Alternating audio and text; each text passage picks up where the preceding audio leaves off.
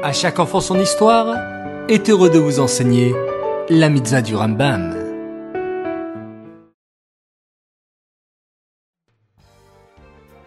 Bokertov les enfants, content de vous retrouver.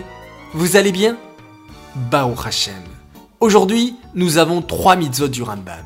Écoutez attentivement.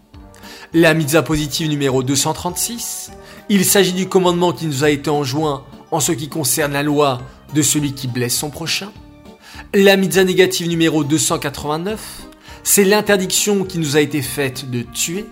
Et enfin, la mitzvah négative numéro 296, il est interdit de donner de l'argent pour ne pas aller dans une ville de refuge après avoir tué sans faire exprès.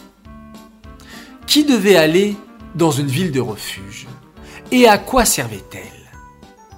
Toute personne qui avait tué involontairement devait aller dans une ville de refuge. Cette ville était fermée de tous les côtés pour éviter que celui qui poursuivait le coupable pour venger son frère ne puisse pas le toucher. Mais de quoi s'agit-il exactement? Prenons un exemple. Yaakov est en haut de son toit et il est en train d'arranger la toiture quand soudain son marteau glisse du toit et tombe sur la tête de quelqu'un et qui le tue. Alors la Torah nous demande que celui qui a tué involontairement en faisant tomber son marteau court vers la ville de refuge et habite là-bas avec toute sa famille.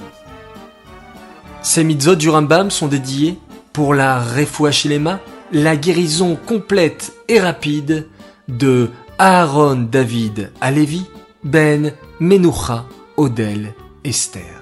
Et pour la Refuachilema, de Sterna Bateshka.